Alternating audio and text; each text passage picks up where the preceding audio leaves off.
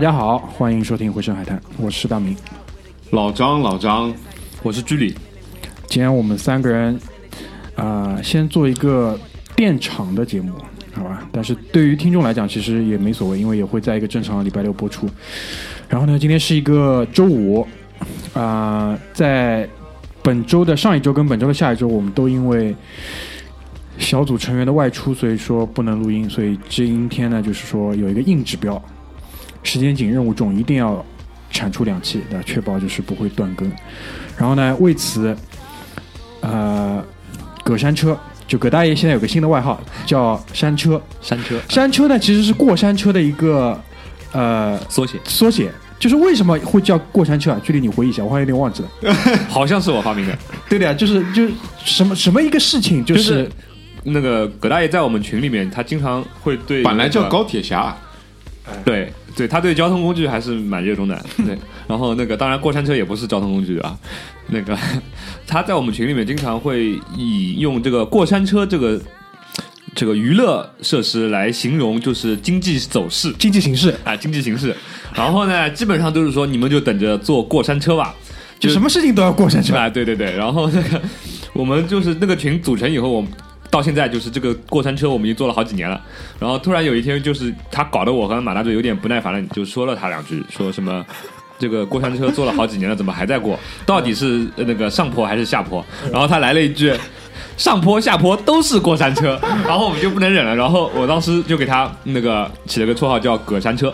山车，啊，然后就是葛山车这个人有一点好，就是他讨论有些事情的时候是极度的那个，就是一本正经。嗯，但是。对于这种呃无伤大雅的小事，就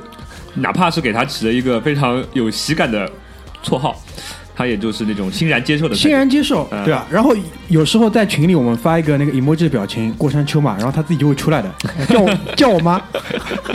叫我妈，然后这人就出来，就挺有意思。然后嗯今天其实那个山车也是一大早就到上海来了，但是中途差不多中午的时候吧，就因为有急的事情，就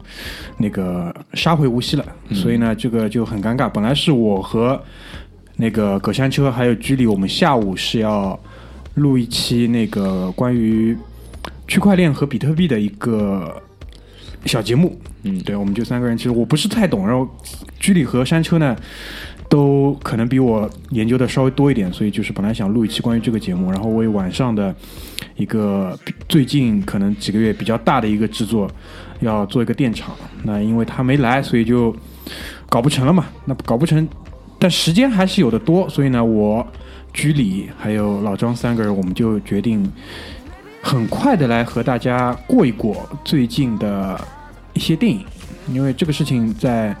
我们这个群组里面还是比较容易去展开话题跟讨论的。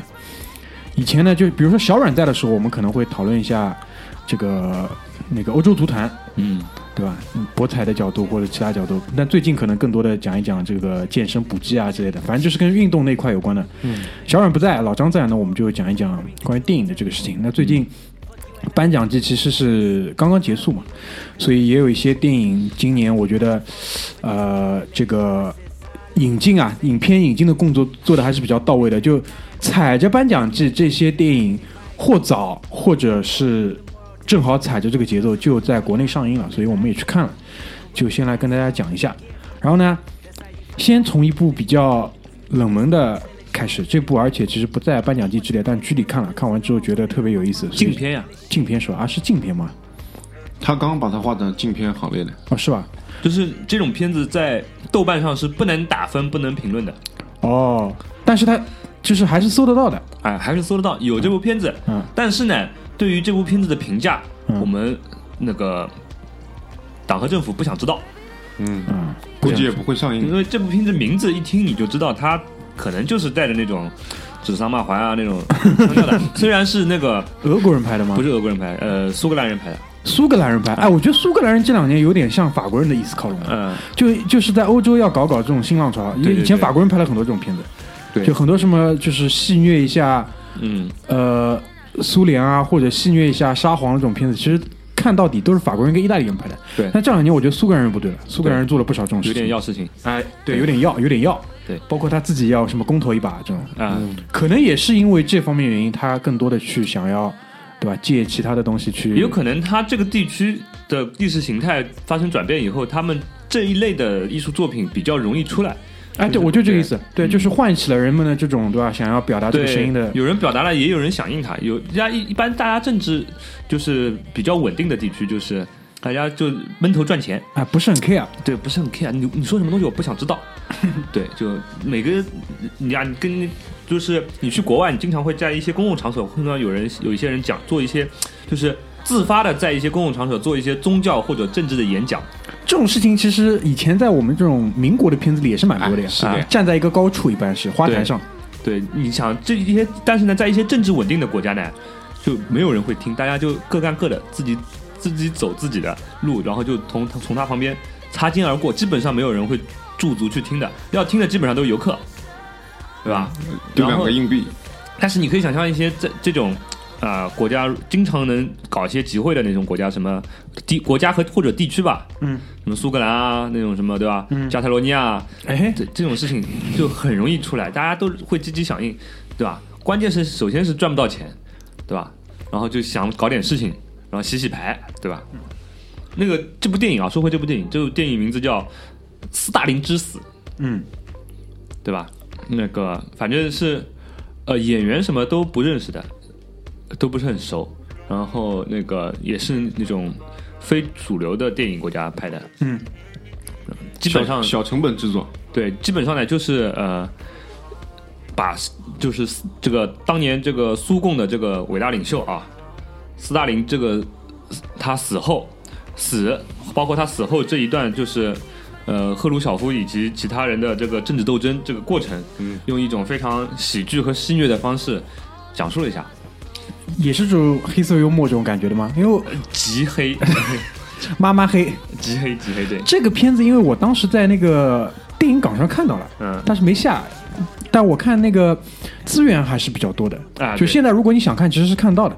对的，应该还没有被那个，就是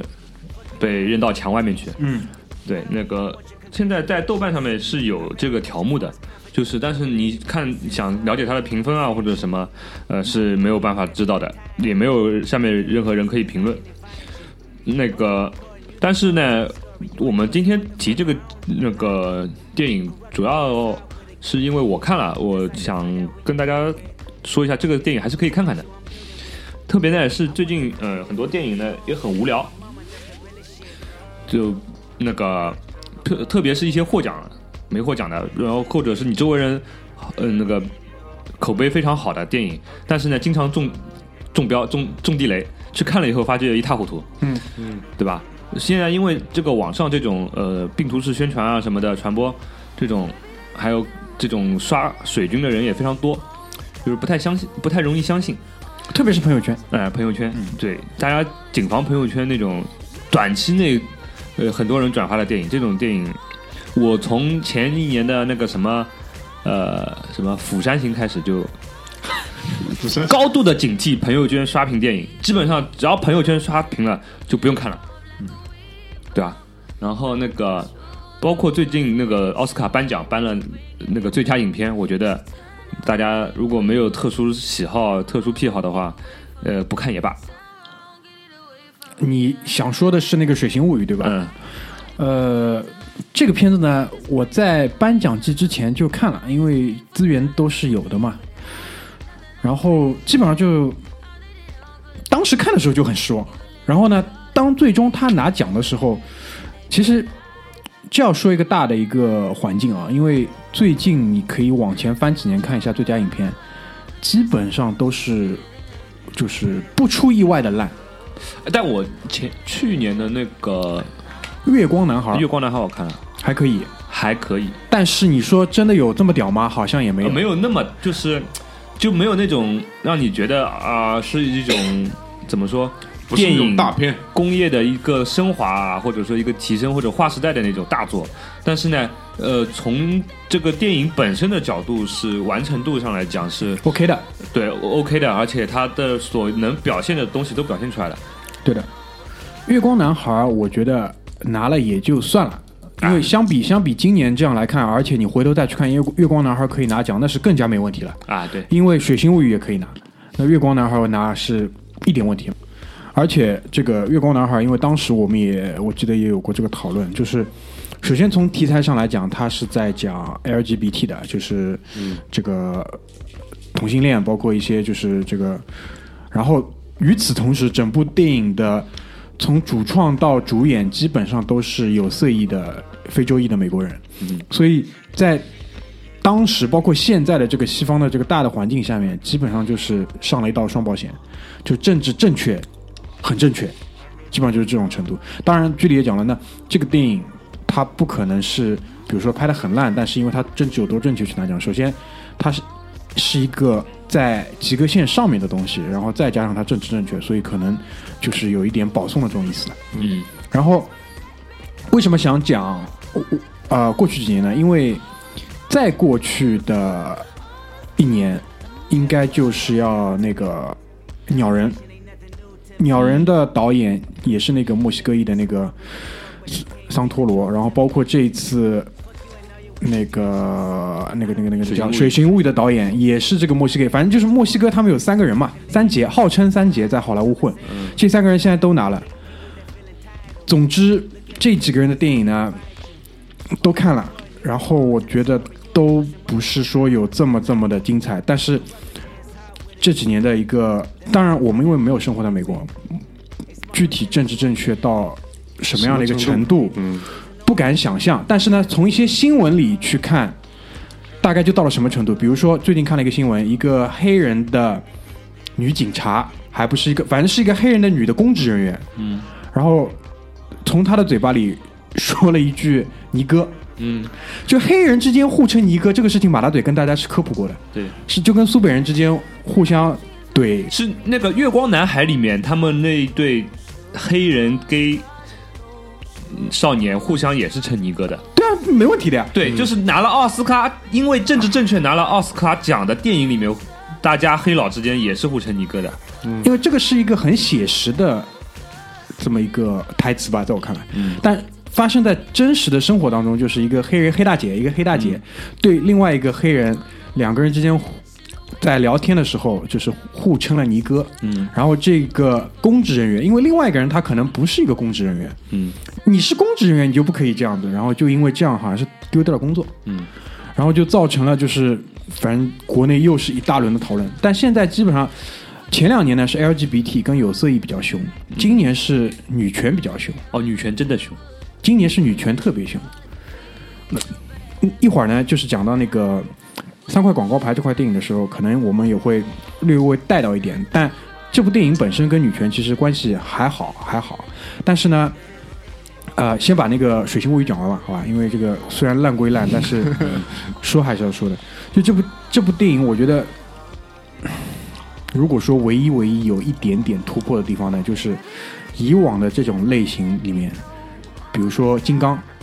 金刚其实跟《水形物语》在我看来是差不多一个类型的，也是一个非非人类嗯，和一个人类，然后有了这种感情，感情。只不过金刚因为太大了，然后呢，对方是一个人类女性，这次呢换了一换，就是怪东西呢不是人类女性了，怪东西是一个雄性，嗯。而且是带把的，嗯，嗯。所以这个电影里面就出现这个两个人就是有这个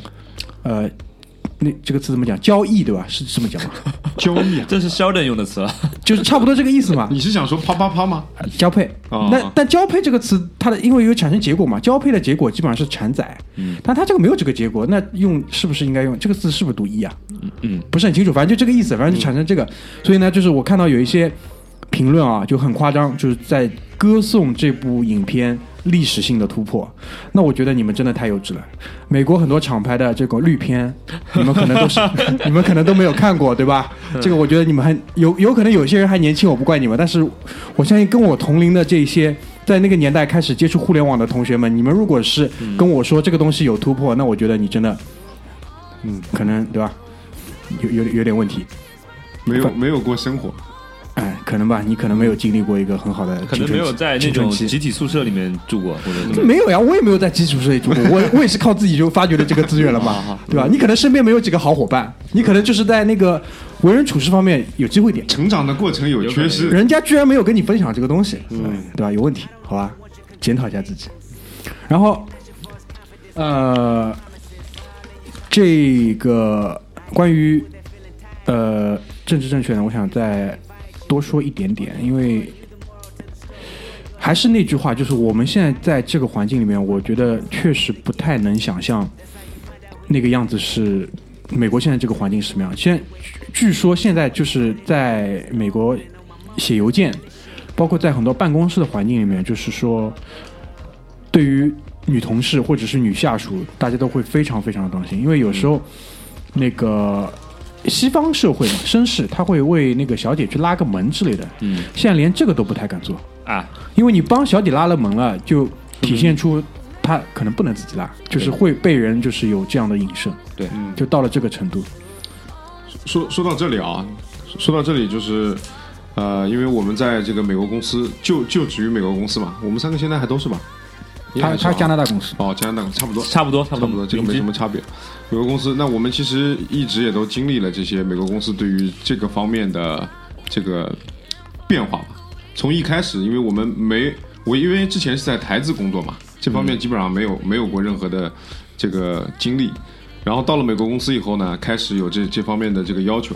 然后每年都会有一个这方面类似于，它是叫培训嘛，嗯，但是我觉得相当于是对你的这个 这个方面的意识的一个灌输。我觉得有点像什么啊？有点像这种以前这种，如果放到中国啊，就是那种不是像那种就是宗祖祠堂里面那种家训，就是你小孩子你你不要管你先出去做什么，你先要把这个东西先学好，然后再跟你讲工作的事。因为这个这我知道你想讲的是什么，就比如说 business conduct 这些，嗯，对吧？就是那些守则这些东西，它基基本上入职培训之前或者是涵盖在这里面的。嗯就你还没干活之前，先帮你把规矩讲清楚。嗯。关键我说的不是这个这个这个，单单是 business conduct，、就是哎，对对对，个人行为准则，个人行为准则这个部分也是一样，每年他都以这个案例的形式来来来这个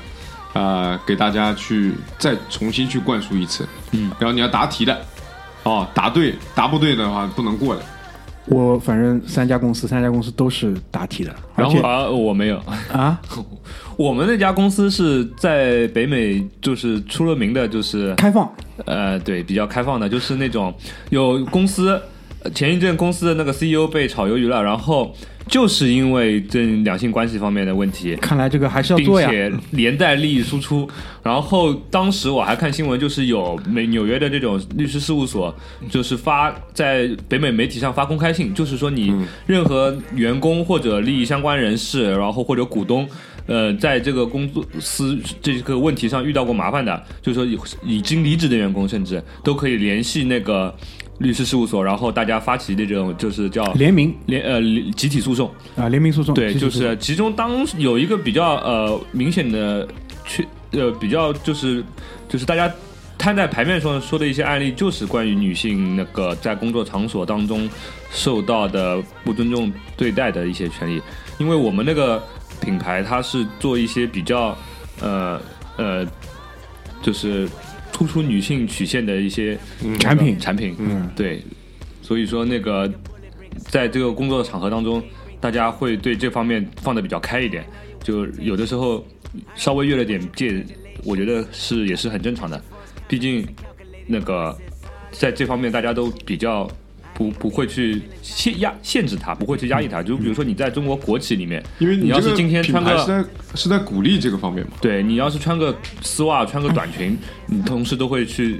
就另眼相看另眼，相看说哟，今天是不是那个什么晚上约了谁啊？对吧？但其实在，呃这个东西是我个人的事情。嗯、我觉得这个如果大家以这种压抑的这种呃语境去讨论这个问题，反而又是另外一个极端。我是觉得这样，我我有一个判断的一个标准啊，比如说穿裙子这种，我觉得都还好。但是如果在一个比较正式的这种工作的环境当中，我不是说像这种像距离你这个工作环境，这一般的这种办公室工作环境里面，如果你穿个露脐的、露腰的，我觉得就很过分了，这个就有点过分了。呃，看哪个国家，对对但是欧洲我觉得可能好一点，而且要看欧洲不好。欧洲有些行业，比如说时装业，那可能还好一点。但比如说这种很保守的这种，那肯定是不行。因为其实相比来说，欧洲我觉得啊，在这个办公室穿着方面，因为我去过几个那种办公室，我觉得可能还是美国办公室更保守一点。是吧？美国办公室就是大家都穿的很。很很很很 Levi's，呃，他们就不不讲究，哎，不是很讲究。对，欧洲欧洲人呢，我觉得欧有有几个欧洲公司可能还就是挺花心思的因为我老婆她是在一个欧洲公司嘛，啊。就是他们那个的欧公司的就是欧洲人，嗯就是意大利人，嗯就是你看到的那种，就是呃，意大利男足出场的那种套那一套装备，嗯基本上就是每天都穿的。嗯，这也要看在哪个部门了，对吧？有些那那如果他跨国公司他派遣到中国来，基本上都是中高层的管理人员吧？对啊，他首先有这个经济实力和这个呃背景去做这个事情，嗯，但是他们基本上能够坚持持之以恒的每天就是这样子对啊打理。对啊，基本上还是比较讲究的。嗯对啊，讲回去讲回去。讲回去政治正确的聊，我刚才说到就是我们在都就职于美国公司都会做这些东西，但为什么说就是最近几年这个政治正确在美国让我们感受到的它越来越有有过之而无不为呢？这个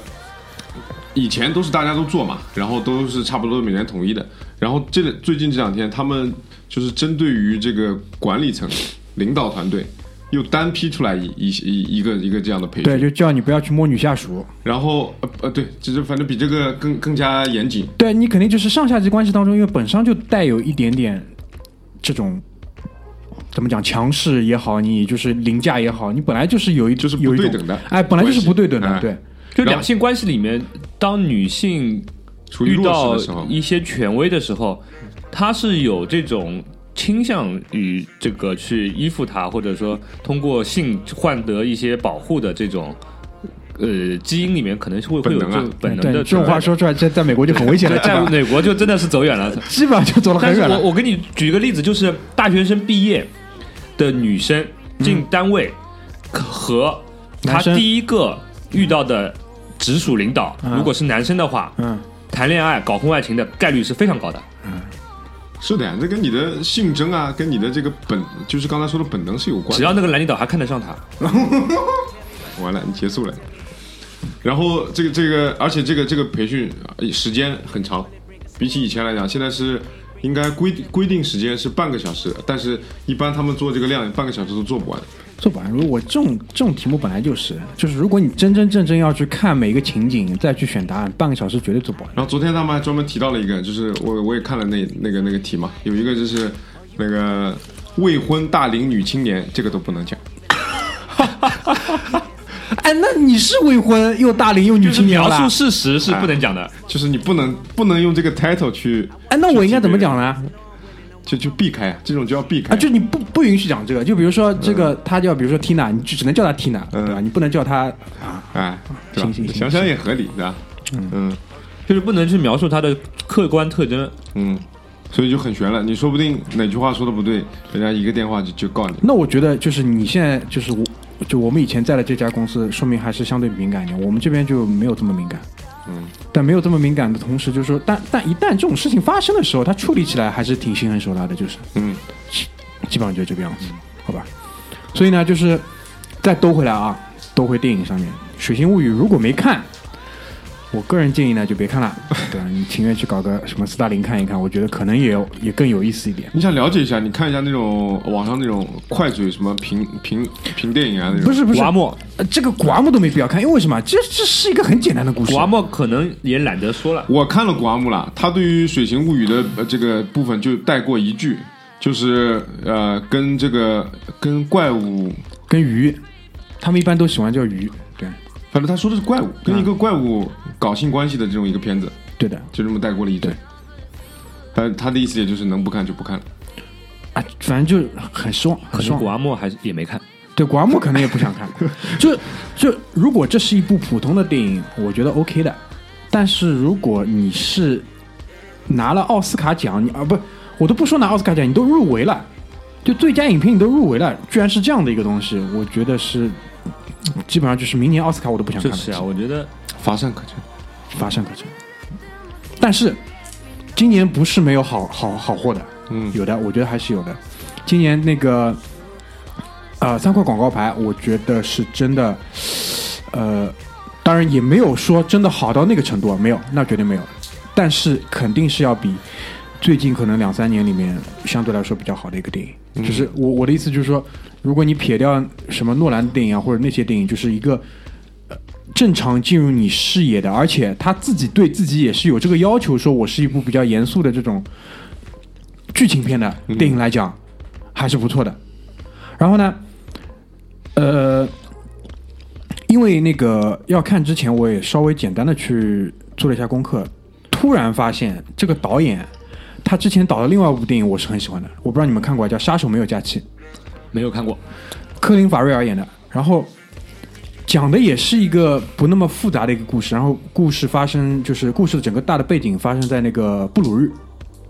比利时的一个古城布鲁日。这个电影我不剧透太多，你们可以自己去找一下那部电影看，叫那个《杀手没有假期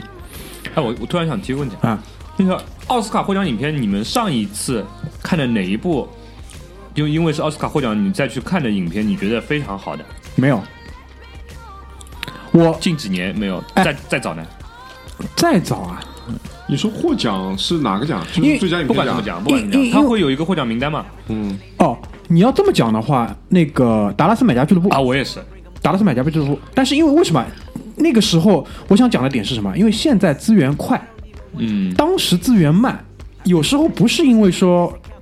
先后关系啊，就时间上的先后关系，不是因为说他获奖了，就是他妈的没他提名的时候，其实就已经很想看了，但没办法，弄分弄分弄到他获奖了，这资源还没出来，哎，就大概是这样一个关系对。但是你想，那部电影是什么？二零一四年、差不多。一三年、一四年的时候了，那真的是好几年前。后面基本上那个名单拉出来看一遍，就觉得很失望。呃，然后最近也应该是去年吧，是海边的曼彻斯特，嗯，呃，就让我想起大概差不多十年前吧，有类似很多这种调调的电影。嗯，它作为其中的一部，我觉得呃就还好，就还好，也不想去多说有多好或者多烂，就一般，就放在那里。高晓松说，就是嗯美国人真的是没吃过苦，就是稍微有一点点生活上的波折就很丧，然后拍出来那种是吧就臊眉大眼的那种片子。他没有他他 他是用这个话形容海边的曼彻斯特吗？他他是这样的，他说他去采访比尔盖茨，啊他说你上一次哭什么时候？嗯，比尔盖茨说：“我看海边曼彻斯特看哭了。”然后高晓松就说：“你他妈的，你你一定是你这种人，美国人就是没经历过文革。你说我们那种时候苦成那个屌样，都他妈非常坚强的活下来。你他妈让他那个海边曼彻斯特是他回去和他一个侄子好像去对 bundle，然后就就对是大再再去一起想要互相建立感情那种感觉，对吧？就是一个一个 loser。对。然后呢，因为侄子的爸爸就是看他是亲兄弟，应该是去世了，还不是干嘛的，就对。他就是成为了第一的第一顺位的监护人。对。关键点还在于他在这个他老婆的死是因为他的关系，他以前酗酒，那老张也看过，把那个房子给搞烧 点了，把房子点了就是。哎然后所以他那个地方的人呢，对他都是异样的眼光，哎，他生活也不如意，进个酒吧他妈也被人看，对，就是生活当中缺少苦难，然后所以说对这种电影，就连比尔盖茨这样的人也能看哭了。我记得高晓松的那个表情呢，他问完以后，比比尔盖茨说黑人黑人问号脸啊，啊啊啊饭饭 场面人，这个我就要说了，这毕竟是场面人，对吧？我我我当时看完这个电影呢，就其实我们分了大概两次看完的，就分了上半段看完了，因为一遍真的是就没看得下去，然后两两次当中大概隔了两个礼拜，然后看完之后，我觉得我有个体会是什么呢？这部电影还好叫《海边的曼彻斯特》，它如果叫什么海边的什么其他什么镇，我跟你就完蛋了。就好在是曼彻斯特是这个世界上很知名的一个城市，哎，就稍微还加了点分。如果是叫一个什么海边的什么其他什么什么海海边小镇什么的就完什么乱七八糟，那真的就完蛋了，真的就完蛋了，好吧？就是闲扯了一下，一个 loser 和他的侄子，那就完了。对，大概就是这样一个故事。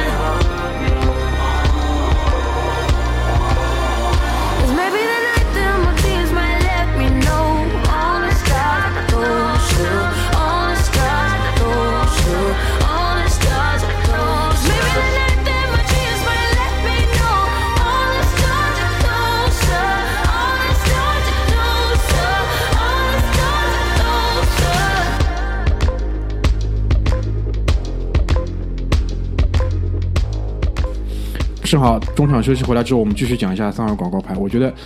呃，先把 flag 列一下，好吧？第一，不是一个这么这么这么优秀的电影，但是也是非常值得看的。就是说，它肯定是在及格线以上的，而且是及格线以上蛮多的。如果你硬要讲的话，七十五到八十最起码的，好吧？有些人可能在其中看得出一点亮点的话，八十五也是有。就首先整个故事，如果看过人，大家都是明白的啊，就是关于一个母亲，嗯，然后他的女儿因为那个这个这个就是莫名的就被呃奸杀，奸杀了。然后呢，因为他其实整个背景故事的那个小镇是一个很小很小的地方，就小到那种感觉，就是比如说当地的治安官跟你可能是高中同学，嗯，很熟的，大概就是这种程度。然后，呃，最终其实也是没有找到真凶，但是他们两个是走在就是治安官的一个副手，等于是当地的一个小警察吧，就是这一开始在电影里面非常混混的这个角色，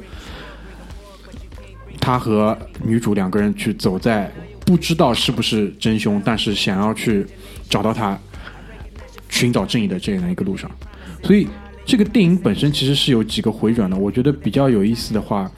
第一个就是在一个用一个比较自然的方式，把这个警长是有应该是胰腺癌吧，好像反正是一个癌症癌症。症，哎，就蛮痛的那个癌症，好像是胰腺癌。是侦探里的那个警，也是那个警长，对啊，就是那个呀，那个 Woody Woody Harrison，嗯，把他引出来，然后他是作为一个，因为本来大的一个矛盾就是指向他嘛，因为他是整个等于说是呃警察系统的在当地的一个负责人，那你肯定要出来承担这个责任的，对吧？那为什么这么久了还没有找到凶手？他们就基本上把这个矛头指向他，但事实上呢，又通过很多呃周围人的一些表演或者周围人的一些剧情，你是可以反过来去看到那个警长，他可能本身是一个很称职的人，嗯，就是大家对他的认可度也很高，但这件事情上确实可能没有办法，因为他们已经比如说呃调取了 DNA，正常人都没有，全国人都没有，那女主女主角就问他一个问题，那他可能是只是经过美国的一个人，那你是不是说一定要全世界的人都去找一遍？包括最后他和这个之前那个小警察两个人去追的那个嫌疑犯，那个嫌疑犯其实通过剧情你也可以知道，他是在中东服过役的，嗯，而且他们他这个嫌疑犯在酒吧里跟人聊天的时候是说到了关于强奸包括焚烧这样的一个跟他女儿这个案情极其吻合的一个情况，所以这也会被误认为是这个案件的嫌疑犯。但最终，因为你如果在警就是那个军队里服役的话，你的 DNA 的样本其实是很好调取的，调出来一看又不是，所以他们两个最终去追那个人，其实是想去讨一个公道，但其实不是为自己的，只是因为这个人犯过这个罪，我们要去找他。然后在车上，那个女主角还不是问那个小警察吗？那是不是我们真的要杀他？其实他他们两个人是没有一个准确答案。所以这样一个最终的结尾结在这里，我觉得相比最近很多电影就是不知道怎么结尾来讲，其实已经是在一个比较好的水平上了。而且回头我看第二遍的时候，其实发现蛮多蛮有意思的一个细节，包括我最近听了一期高晓松的节目，他他应该也是有类似的一个观察，就比如说三块广告牌，当时最初这三块广告牌是被废弃的，他跑到那个广告公司去问人家这条路上的三块广告牌，人家都不知道自己原来在那边还有三块这个东西，嗯，那于是就会有一个问题，就是需要有人去重新装装修这三块广告牌，就是那个小警察。他开车路过的时候，就看到他们在装点那个广告牌嘛。第一块广告牌是一个墨西哥裔的人，就是连话都说不清楚。嗯，第二块广告牌是一个黑人，这个黑人就怼回去了嘛，就骂回去他了。第三块广告牌是这个女人，就是这个女主角。所以第一块广告牌墨西哥裔，第二块非洲裔美国人，第三块女人，就是基本上又拉回到想讨论政治正确的这个路线上面。必须放点这个因素进去。我不知道，就是他他是想具体想怎么去解释这个东西，但至少三块广告牌故意放了这三个人，我觉得肯定是有用一点，嗯，不可能平白无故去这么放的。然后包括后来慢慢慢慢慢慢，你会觉得其实光听这个剧情啊，很女权的，嗯，一个女人处在弱势，她要出来单挑整个小镇，单挑整个体系，不公，她要去追求这个东西。但后来她前夫那个角色一出来之后，又讲了，包括一些那个剧情的回忆，她女儿在出事之前跟他是有过一个争执争执，对吧？就你做这个母亲本身可能也不是那种，不是很称职的母亲。呃，我不能说称职，不不能说不称职，但至少不是那种完美形象的母亲。嗯就身上是有很明显的缺陷的，但反而这就是更真实了。嗯，所以一开始让你觉得是一个很女权的东西，但后来好像又变成在反讽这个东西。所以这个电影虽然有几处可能呃逻辑上有一点点瑕疵，但大体上顺的地方，但它其实里面是还放了蛮多这种东西在里面。因为这个导演本身其实是呃在英国本来是做做剧的，就是不是做电影，是做那种演出的剧、舞台剧类似这种，已经是很成功、很成功了，然后再到好莱坞去。包括再提一遍，就他拍的那个《杀手没有假期》，你们可以去看一下，其实是很高水平的东西。包括这部电影，好吧？所以我觉得，如果到现在还有没看的，可以去看一下；如果看了一遍呢，你可以再看一遍。其实当中可以挖出很多这种，再再结合一下这个政治正确的这个大的方向，你可以挖出很多东西。包括这个小警察，这个小警察是一直是跟他的母亲住在一起的，他的这个老母亲也是一个。就是在今年的好莱坞的呃不，今年的奥斯卡电影里面还可以出现这种台词啊，就比如说，因为 Woody Harrison 那个角色因为癌症他自杀了嘛，那当地又派了一个新的警长过来，是个黑人，然后他的母亲就直接就讲让我们把这个黑人赶走，就就敢讲这种话，在这个电影里面，嗯。所以他还是蛮蛮敢用用这些词，那势必也就造成一个结果，就是你不可能拿最佳影片了。但是会给到你，比如说比较大的几个表演奖，最佳男配、最佳女主、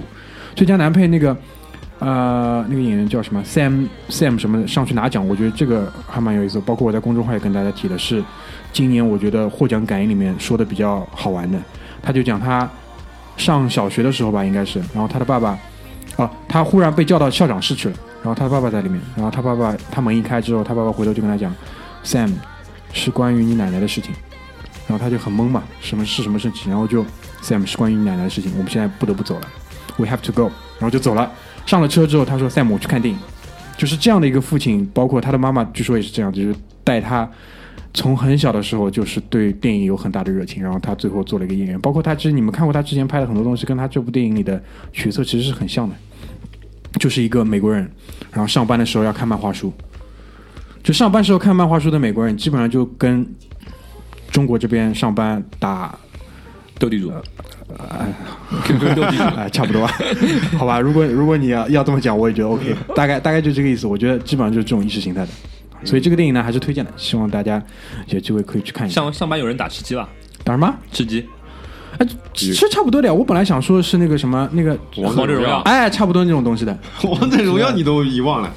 差不多，现在差不多。忘的真快了。嗯，真快。但是但是我觉得被被替代人，家年终奖还没发完，嗯，但是我觉得被你这么一讲，斗地主的这些人应该更加贴切，因为斗地主的人永远在斗地主，打王者荣耀的人可能明年打另外一个东西。现在已经在这倒也是，吃鸡了。这倒也是，这现在已经吃鸡了，对吧？对啊但斗地主的人跟打麻将的人永远在斗地主。对，这倒是。哎，这个我觉得，哎，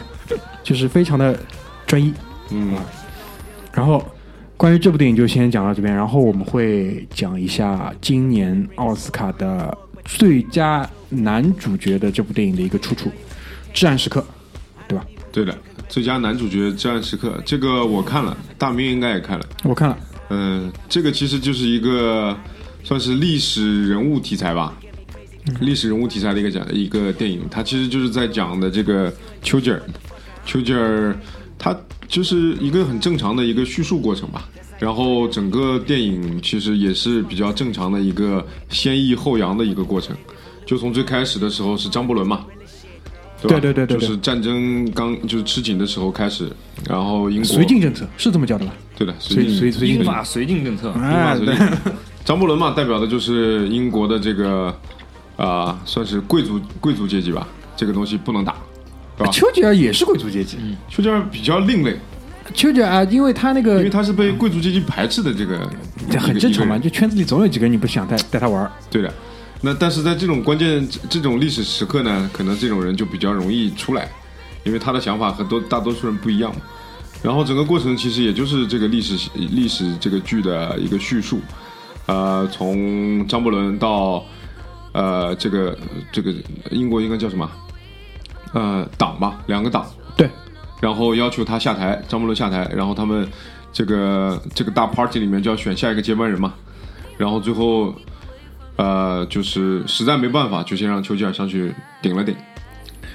他们是党组内阁，就是他们是投票是投两个党，嗯，党选出来以后是好像是党魁出来组阁，那党魁好像就是做首相。基本上是这样，但也有也就基本上基本上就是这个套路。嗯但好像他也有议会，但是就是议会已经因为张伯伦的这个不作为，议会是拿票数进的，就是你党拿了多少票，你议会给你多少少席，嗯。然后你然后你这党就往里面塞多少人。嗯。就是你就像看那个英国议会里面那个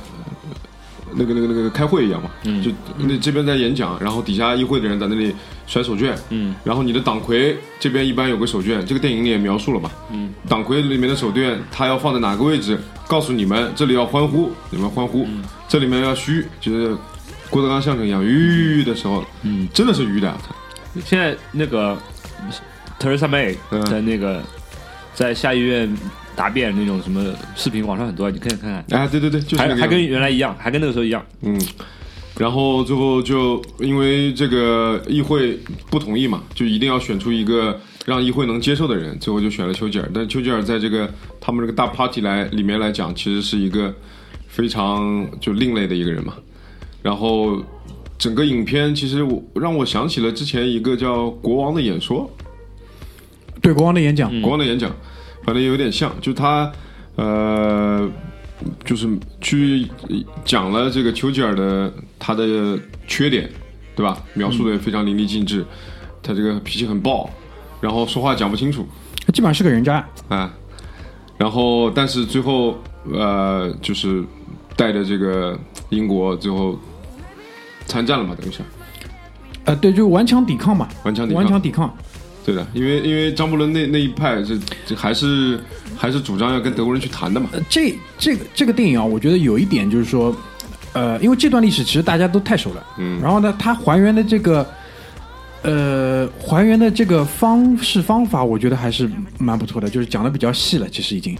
然后包括有一些就是。比如说当时的那个爱德华国王和呃谁啊，一些比较年轻的这种这种党呃怎么讲，就是青壮派吧，跟跟那些就是贵族里的青壮派，但是也是绥靖政策这一派的人，他之间的一些沟通，基本上讲的还是比较露骨的，就比较意思表达的比较清楚，也怕你们看不懂，因为毕竟是全球发行的这个电影。然后，嗯、基本上这个电影我感觉嘛，就跟《荒野猎人》其实是差不多的。嗯就是《荒野猎人》呢，就是这个故事是什么样是不重要的，就小李够惨就可以了。嗯，放到这部电影呢，就这个故事是什么样也不重要，因为大家都太熟了。嗯只要家里奥特曼可以拿奖就可以了。嗯，基本上就是这样。但我觉得，嗯，就是至至少从结果上来看成功了。然后呢，电影本身也是值得去看一看的。一方面来说，这段历史最新的一部电影应该就是这一部，讲的是比较清楚的，就是至少在那个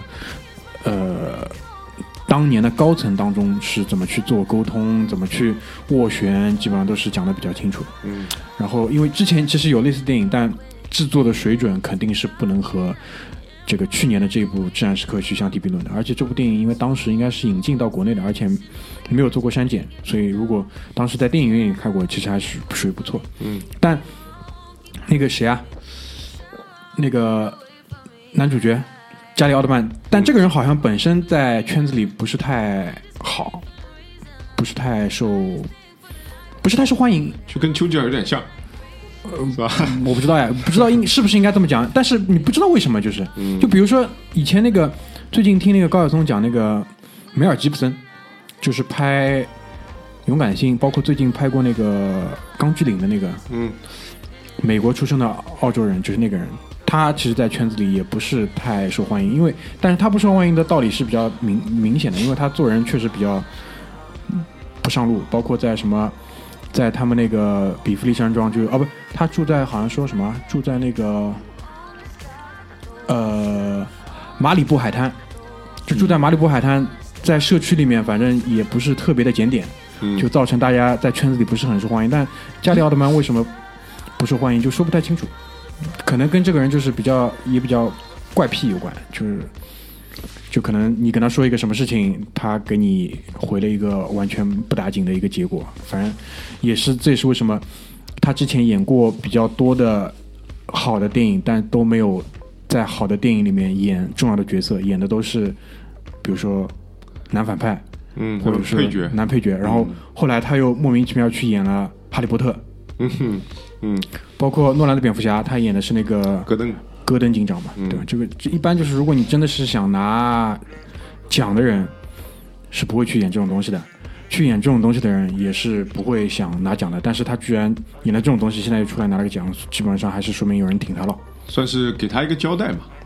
感觉。但至少那这个这个，我觉得是看谁要给你这个交代，资本没有必要给你交代的，干嘛要给你交代？英国同样的这些人，什么科林费斯啊，他们包括那个马克斯·壮，这些人都可以给交代的，为什么没给这些人，给了你？我觉得这个可能就是某某一个人或者某一个这个公司吧，不知道呀，是不是要给他一个交代？因为不知道呀，可能之前画饼画的时间蛮久了吧。啊，好像有点情绪，有情绪。有情绪，我我。我不知道你是什么意思啊，但我但你这个说的，你说的这个话的意思我听懂了。嗯对对，因为因为还有一个，你看他在奥斯卡的这个 list 里面，我看了一下，还拿到一个呃最佳化妆和发型设计奖，啊，那肯定要拿来，人都这样了还不拿？对吧？那其实那跟你刚才说的这个小李子去年差不多嘛。小李子去年我记得没错，应该也拿到这个奖了吧？啊，他因为那个脸上不是被划开了嘛，就皮开肉绽那个东西被熊强奸什么的啊，对，那种化妆，对。所以的话，这个这部片子大家也可以看一看，也可以看一看，中间有些细节还是啊、蛮有意思的，包括对丘吉尔这个人物的刻画。呃，我记得中间有个细节是他那个那个女助理嘛，嗯，对吧？女助理刚来的时候，本来看起来好像一个很和蔼的一个老头子，嗯，结果妈就开始开始张嘴就开始骂他了，就打了打了段字，他自己吐字不清，打不出来，然后他的要求也很苛刻，然后就开始骂了，然后还有一个就是那种放荡不羁，从被窝里出来的时候，啊，对对对，那个撩起腿来，那个姑娘一看脸都红了，嗯基本上就这个意思嘛，嗯，还还还是还是不错的，还是可以去看一下。就相比《水形物语》来说，肯定你还是看《至暗时刻》可能来的更有意思一点。而且我觉得他很多那个历史时刻其实交代的也比较清晰，不像有的电敦影，敦刻尔克啊，比如敦刻尔克那个对吧？嗯，而且提到敦刻尔克的时候，其实看得出他，就他演的丘吉尔，其实他也演出了他，就丘吉尔没什么办法嘛，也蛮慌的，嗯嗯，所以这基本上就是至暗时刻，大家可以看一看。至暗时刻可以的啊。然后我们想讲的电影其实差不多了。然后前面剧里也提到嘛，最近他最近你们还看美剧吗？看那个《So Good Man》，就是那个《Better Call Saul》，是如果你看过《绝命毒师》的话，你应该会知道里面有一个 非常好的配角，就是那个 So Good Man 是他的那个律师，就是可以帮他搞定很多事情的那个人。然后这个剧的话，就是呃，《绝命毒师》里面老白的这个好搭档 Soul 的这个怎么说？呃，怎么说？人的发展史，就是他出场的时候是叫 Jimmy McGill，是他是那个一个怎么说一个中年的一个小混混，然后然后自己奋斗考了律师执照，想要成为一名律师，然后当中呢就是不断的和他的嗯、周围的人还有他家庭当中，他其实家庭当中有一个很重要的人是他哥哥，他哥哥是那个一个。叫那个是一个大的律师事务所的合伙人，就是创始人，就是 H H M 呃，这个 H 里面有一个的字母就是他哥哥，嗯，那种，就是然后，但是他哥哥呢，就是其实就是整个这个剧里面前三季的一个大反派，就是。他哥哥看起来是他亲人，然后也他哥哥生生了一种怪病，然后那个杰米会去照顾他，但是他哥哥永远就是从心底里面就瞧不起他弟弟，就是他弟弟，他哥哥是一个表面上面就是非常的，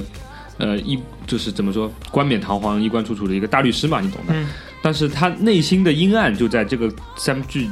三季这个剧里面就不断的一点一点的，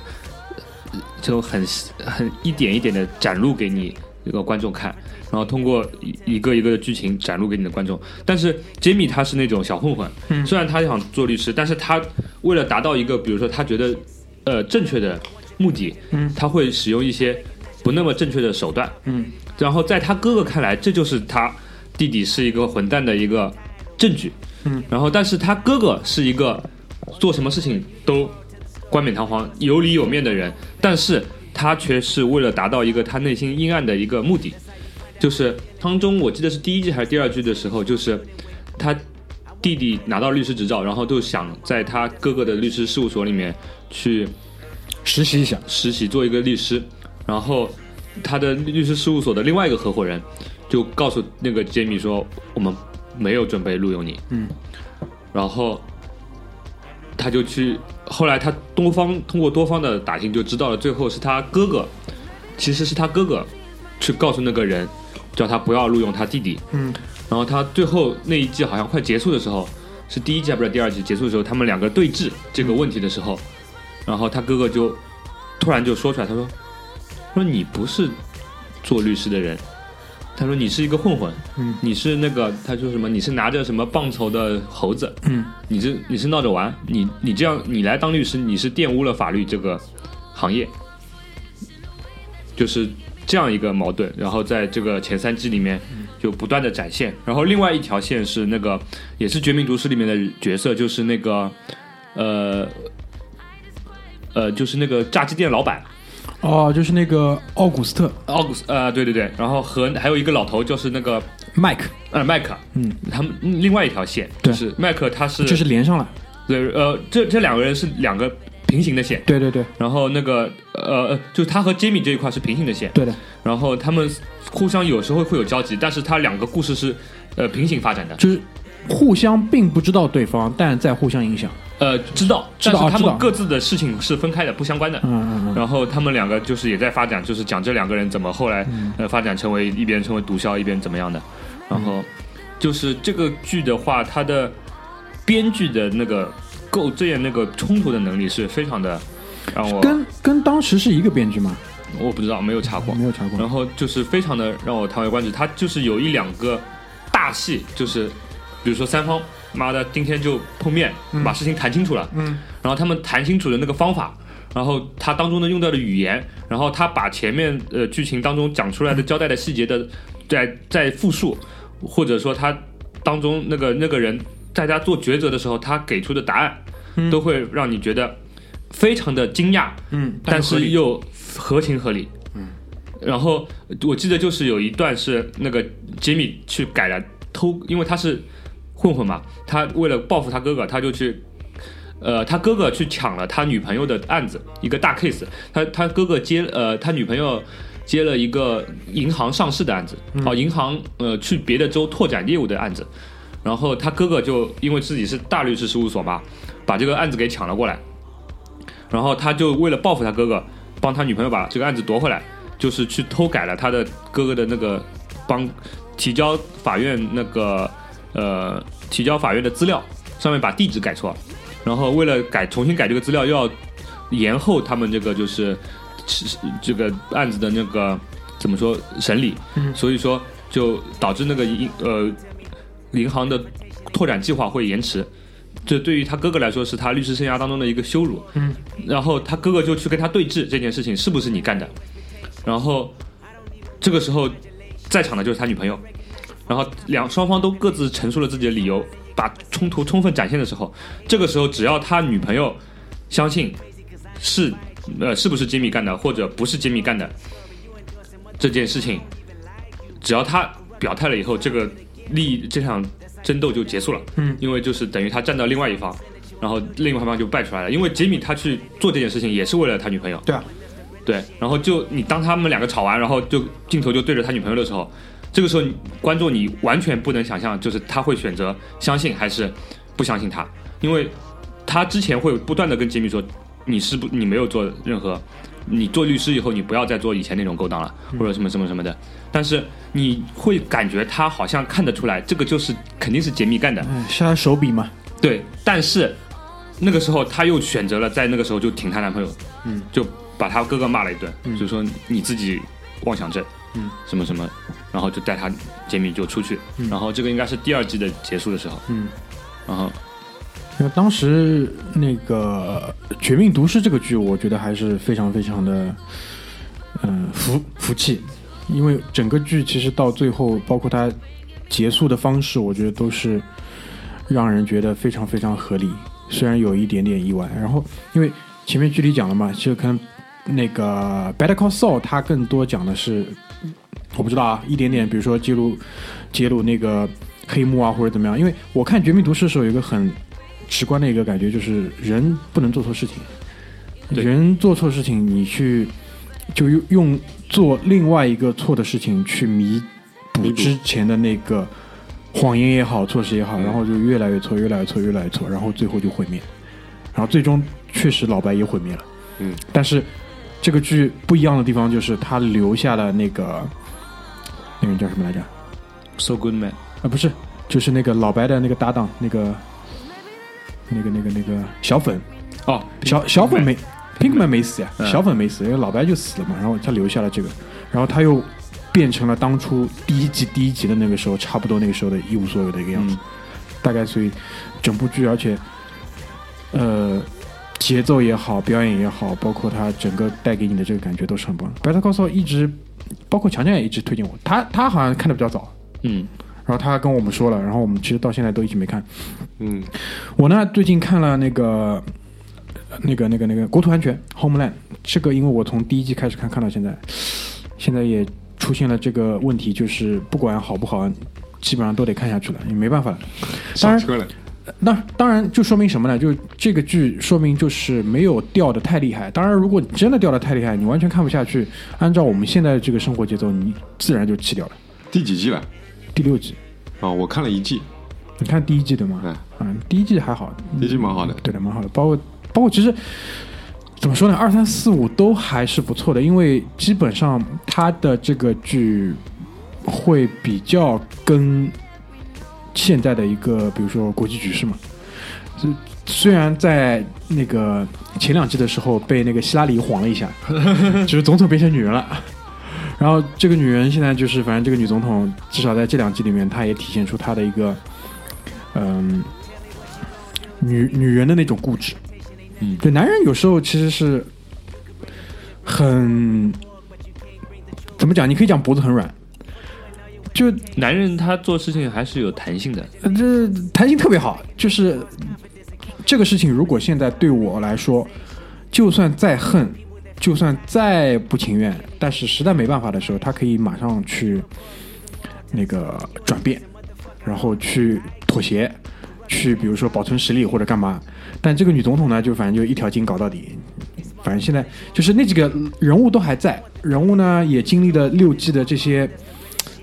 洗礼，就是有些人有些变化，有些人可能有变化，但本质没变。最主要的那个女主女主角 Carrie 一直是带一点点，因为她有点这种那个精神精神疾病嘛，嗯就这个病从第一季贯穿到现在，然后就是在这样的环境里面，然后她现在又遇到了新的问题，反正 还不错。但是这个剧已经从，因为讲到底是一个讲 CIA 的剧嘛，讲中情局的戏，就是现在从一开始的国土安全，讲美国本土的这个这个很多问题，嗯，到后来几句发展到，比如说去伊斯兰堡，你就去去中东地区，因为其实没办法嘛，这两年肯定是那边最最最最最最热点，最热点，然后嗯现在又回到了这个本土，基本上也是一个回归，但。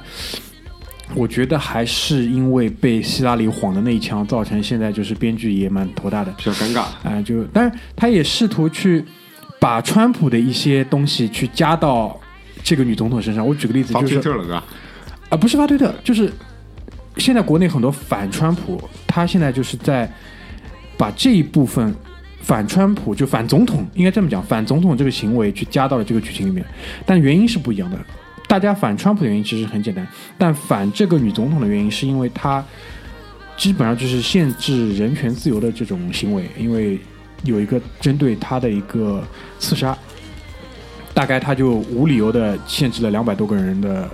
自由，干嘛的？反正就是造成了这样一个针对他的一个控诉嘛，全全国的控诉，反正干嘛？嗯基本上是个全新的故事，但是呢，因为你看了这么多季，你也很容易就去看下去。嗯反正目前也不会每个礼拜去看，但可能有时候就比如说一一下子下了三集，一下子看完，然后可能两三个礼拜不会再看，大概是这样一个状态。然后据说马上四月份那个《西部世界》第二季也要回归了。《西部世界》的第一季，说实话到现在也还没看完，但第二季也要来了。但因为这两天已经很明显的在造势了嘛，嗯比较比较多，已经在看到这个信信息了。嗯，权力游戏你们看了没？《权力游戏》因为这一季是延后了嘛，对，我就说前面你们都看过啊，都看都看了，我没没看过，一集都没看过，你没看过啊？看看呀。根，本就没有兴趣。不是，你可以不要去那个哪里看，不要像胖子一样去那个腾讯视频上看，那上是你是什么都看不到的。我知道啊，我这，嗯，第七季嘛，第七季，我我觉得是这样，就《权力的游戏》它怎么讲呢？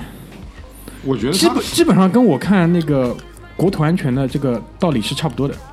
不，我觉得他还是他在，因为之所以他在美国这个收视率那么高啊，因为听我我我看到的消息是在美国这个《权力游戏》收视率仅次于这个超级碗，我不知道他怎么算的啊，嗯，可能他是一个什么样平均的算法，嗯，但是就是他之所以收视率这么高，我觉得他还是一个对于这个平民老百姓来讲是一个比较娱乐的一个方式，一个娱乐剧嘛。怎么讲呢？就美国老百姓不像中国老百姓，就是什么康熙王朝之前就看过很多，他对于这种对的，他他对于这种就是比较离自己比较远的，然后又有很多这种，嗯，你可以讲是宫斗吧，因为我觉得英国老百姓也不太会喜欢看这种东西，但是又有迷幻的这种东西，它是有一个吸引力在的。但但是呢，我要讲 HBO 做的这个权力游戏确实做的不错，真的不错。哎，到了最新一集啊，还露点，真的真的是就是给力。龙龙妈少一些了，龙妈龙妈龙妈也不好看，我跟你讲，因为只是你们觉得她是女主女主角，一般女主角不录，但是她录了，然后她还是女主角，嗯，但她现在走的路线呢，就是说找两个身材好的路，我觉得这是很很正确的，你知道懂我意思吧？还有一点，我觉得他这个剧能在美国火起来的一点，就是一个他是演演这个历史的嘛，刚才也说了，这个呃美国人对这些东西不太了解。另外一个点，他是演历史的，然后他又有美国人喜欢的那种比较比较爽的，就是说干死一个就干死一个，说死掉就死掉一个，对吧？没有那么拖沓。啊，对他那个主角死的还是很利落比较利落的，对，啊这个是不容易的，因为那本身他是有小说做背景的嘛，而且关键就是什么，这个小说到现在那个什么阿阿马丁，杰杰阿阿马丁是叫啊，就反正就阿阿马丁还没写完，还在写，还在写，嗯，然后最近我看了一个那个斯蒂芬金跟那个马丁两个人做访谈，就两个人一人搬一把沙发坐在那边聊天，蛮有意思的。就马丁就问他你怎么可以写这么快，然后他就斯蒂芬金其实他很多小说包括。已经拍成电影啊，比如说什么《肖申克的救赎》啊，干嘛的都拍成电影，就是是一个高产、很高产的一个作家。嗯阿尔马丁呢又是以出慢出名的，他两个就问他你怎么可以写这么快？然后他回答的时候就讲，其实除了生活当中有一些时候，他说他要去，比如说什么看个牙医之类的，他剩下的时间他都可以就是保持在那边创作，嗯就写写的比较快。然后而且他比较多的，因为他是一步一步的，我觉得，嗯，所以他不用去考虑太多之前这个人物或者之前这个剧情，嗯，因为你不能跟之前有很大的这种矛盾出入的。对的，这是你写一个超长篇，那斯蒂芬金就比较好，他一本一本的，就来的比较快，就是。嗯，行吧。今天这个意外的节目录到现在也已经六十六分钟了，基本上基本上复盘到了，都复盘光了吧，基本上我们了解到的或者我们感兴趣的都复盘过了。差不多了。嗯反正我觉得就是政治正确，最近搞得蛮头大的，但还好，基基本上现在就还没有烧到身边。但我们国家因为也不是特别，目前也不是特别，大家有事情做，哎，有事情做。对对，就这意思，这这就比较好，我觉得。一眨眼，股北上广的房价又涨了，对吧？我觉得真的这个还是比较好。然后前面在那个准备的时候也看到啊，斯蒂芬斯皮尔伯格最新的电影《头号玩家》，目测就是会成为下一个朋友圈里的大热，到底好不好，目前还不知道，好吧，到时候看了再说。行吧，好啊，嗯，那今天我们就电场节目先到这边，好吧？然后紧接着等马大嘴他们都来了，我们就搞今天比较正式的这一期。谢谢大家，拜拜。拜拜拜拜。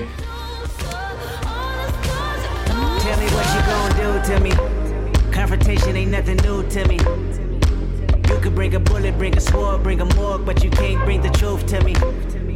Fuck you and all your expectations. I don't even want your congratulations. I recognize your false confidence and calculated promises all in your conversation. I hate people that feel entitled. Look at me crazy cause I ain't invite you. Oh, you important, you the moral to the story. You endorsing, motherfucker, I don't even like you. Corrupt a man's heart with a gift. That's how you find out who you're dealing with. A smart percentage you I'm building with. I want the credit if I'm losing or I'm winning. On my mama, that's the realest shit. Let's talk about love.